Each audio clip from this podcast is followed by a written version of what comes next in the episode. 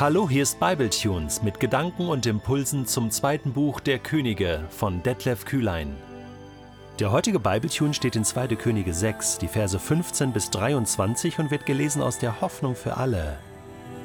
Als Elisas Diener früh am Morgen aufstand und vor das Haus trat, da traute er seinen Augen kaum. Die Stadt war von einem Heer mit Pferden und Streitwagen eingeschlossen. Ach, mein Herr, was sollen wir jetzt bloß tun? rief er. Doch Elisa beruhigte ihn. Du brauchst keine Angst zu haben, denn auf unserer Seite steht ein noch größeres Heer. Dann betete er. Bitte, Herr, öffne ihm die Augen. Da öffnete der Herr Elisas Diener die Augen, und er konnte sehen, dass der ganze Berg, auf dem die Stadt stand, von Pferden und Streitwagen aus Feuer beschützt wurde. Als dann die Syrer vorrückten, betete Elisa Herr, lass sie alle blind werden. Gott erhörte Elisas Gebet und schlug das ganze syrische Heer mit Blindheit. Da ging der Prophet zu den Heerführern hinaus und sagte Ihr habt wohl den Weg verfehlt und seid in der falschen Stadt gelandet. Aber kommt mit, ich will euch zu dem Mann bringen, den ihr sucht. Er führte die Syrer in die israelitische Hauptstadt Samaria. Als sie dort angekommen waren, betete Elisa Herr, öffne ihnen die Augen, damit sie wieder sehen können. Da öffnete der Herr ihnen die Augen, und sie stellten voller Schrecken fest, dass sie sich mitten in Samaria befanden. Als der König von Israel seine Feinde sah, fragte er Elisa Mein Vater, was rätst du mir? Soll ich sie alle umbringen lassen? Soll ich sie erschlagen? Nein, das sollst du nicht, entgegnete der Prophet. Du würdest doch nicht einmal Soldaten erschlagen, die du im Kampf gefangen genommen hast. Gib ihnen zu essen und zu trinken, und dann lass sie zurück zu ihrem Herrn ziehen. Da ließ der König den Syrern ein herrliches Festmahl auftischen. Nachdem sie gegessen und getrunken hatten, durften sie in ihr Land zurückkehren. Von da an unternahmen die syrischen Truppen keine Raubzüge mehr auf israelitisches Gebiet. Hast du dich schon mal gefragt, was genau eigentlich die Realität ist? Also die Wirklichkeit? Ist es das, was du siehst, was du weißt, was du momentan erlebst, was du mit eigenen Augen und Ohren, mit deinen Sinnen sozusagen erfassen kannst, du merkst schon, nee, das kann wahrscheinlich nicht ganz stimmen. Und gerade wenn du Christ bist, also ein gläubiger Mensch, dann kennst du ja die Möglichkeiten Gottes. Dann weißt du, dass neben der sichtbaren Wirklichkeit, die du tagtäglich wahrnimmst und auch jetzt gerade wahrnimmst, dass es da noch eine andere unsichtbare Wirklichkeit gibt. So, das ist schon mal wichtig. Das ist schon mal ein ganz wichtiger Punkt. Es gibt die sichtbare Wirklichkeit und die unsichtbare Wirklichkeit, die ich aber nur durch den Glauben sehen kann und verstehen kann. Und dann ist es so, dass wir eigentlich neu definieren müssen. Dann müssen wir eigentlich sagen, okay, die eigentliche Wirklichkeit ist Beides zusammen.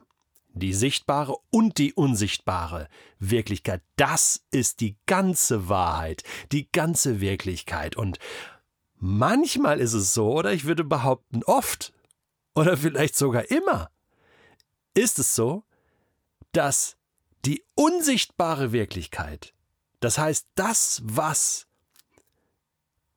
in Gottes Welt passiert, in seiner Wirklichkeit passiert, viel wichtiger, viel entscheidender ist als das, was du und ich gerade sehen und wissen und wahrnehmen, oder? So ist es doch. Und das Geheimnis ist folgendes. Wir brauchen geöffnete Sinne, geöffnete Augen und Ohren und ein geöffnetes Herz um diese entscheidende Wirklichkeit wahrzunehmen. Ich glaube, dann läuft unser Tag anders. Denn das, was wir sehen, ist ja oft das, was der Diener von Elisa gesehen hat, als er morgens aufstand, oder? In derselben Nacht kamen die Truppen der Syrer und umzingelten die Stadt. Und der Diener steht frühmorgens auf, tritt, tritt vor das Haus und traute seinen Augen kaum, denn das, was er da sichtbar mit seinen Augen wahrnahm, war eine Katastrophe, war die Niederlage, die syrische Truppen, alles eingeschlossen. Sie war, die ganze Stadt war von einem Heer mit Pferden und Streitwagen umzingelt. Und diese sichtbare Wirklichkeit, ohne geöffnete Augen, ohne, ohne das Fragen, was, was, was läuft in der unsichtbaren Wirklichkeit jetzt momentan ab, führt zu, zu der absoluten Verzweiflung. Ach, mein Herr, was sollen wir jetzt bloß tun? Äh, Klammer auf, wir sind verloren, Klammer zu. Ich weiß nicht, wie du in den Tag gestartet bist heute. Oder in diese Woche überhaupt. Was dich alles so umzingelt. Welche Gedanken, Ängste, Befürchtungen dich umzingeln. Sichtbare Realitäten, die nicht gut sind. Nöte.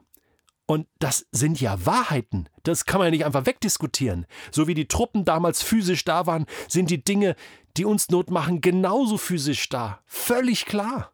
Und das will ich auch gar nicht wegreden. Die Frage ist, welche Perspektive, welchen Glauben du hast, was Gott möglich ist und was nicht. Ob er auf deiner Seite ist oder nicht. Ob mit ihm alle Dinge möglich sind oder nicht. was sollen wir jetzt bloß tun? Und dann brauchen wir so einen Elisa, dann brauchen wir das Wort Gottes, was uns zuruft, du musst dich nicht fürchten, fürchte dich nicht, steht 365 Mal in der Bibel, für jeden Tag einmal. Du brauchst keine Angst zu haben. Warum? Denn auf unserer Seite steht ein noch größeres Herr. Ja, da steht ein Herr, ich sehe das auch, bin ja nicht blöd, bin ja nicht weltfremd, klar, das sind echte Probleme, mein lieber Diener, hast du völlig recht. Aber weißt du was? Auf unserer Seite ist noch eine größere Kraft, eine größere Power, ein größeres Herr. Und dann betet er, und das ist das Entscheidende jetzt für seinen Diener, und das ist eine wichtige Schulung, eine wichtige Lektion. Herr, öffne ihm die Augen. Das ist ein wichtiges Gebet. Das rufe ich dir zu, dieses Gebet. Übrigens, wenn du mal Epheserbrief Kapitel 1, Vers 18 aufschlägst, genau das betet Paulus auch für die Christen in Ephesus. Das betet er quasi für uns. Er, Eröffne euch die Augen des Herzens, damit ihr erkennt, was für eine Hoffnung Gott euch gegeben hat, als er euch berief, was für ein reiches Erbe äh, er für euch bereithält. Anscheinend brauchen wir das. Anscheinend brauchen wir geöffnete Augen. Anscheinend sind wir für bestimmte Dinge, unsichtbare Realitäten blind. Sehen es einfach nicht, kapieren es nicht, wollen es nicht sehen, was auch immer. Glauben nur das, was wir sehen und, und rechnen gar nicht mit Gottes Möglichkeiten. Das ist so fatal. Und wenn du jetzt diese Geschichte hier nochmal zu Ende liest, dann siehst du ja, wohin geöffnete Augen, wohin Glaube führen kann die sind so liebevoll und barmherzig mit ihren Feinden. Die gewinnen das Ding ja ohne ein, ohne dass ein Tropfen Blut vergossen wird. Wie genial ist das? So gewinnt Gott seine Kämpfe. Ja, die werden mit Blindheit geschlagen. Die sind hinter völlig demütig da in Samaria und sagen, oh, jetzt sind wir in der Hand des Feindes, Hilfe, die werden uns alle töten. Und nein, stattdessen gibt es ein herrliches Festmahl, ja, im Angesicht meiner Feinde, Psalm 23.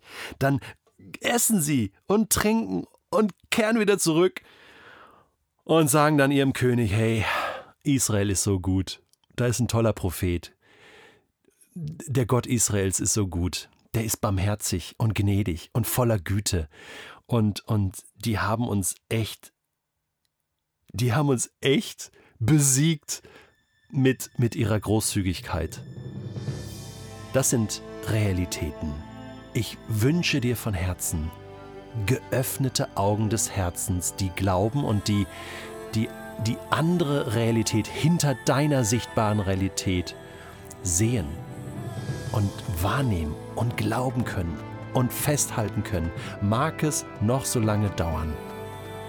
Gott kommt mit dir zum Ziel.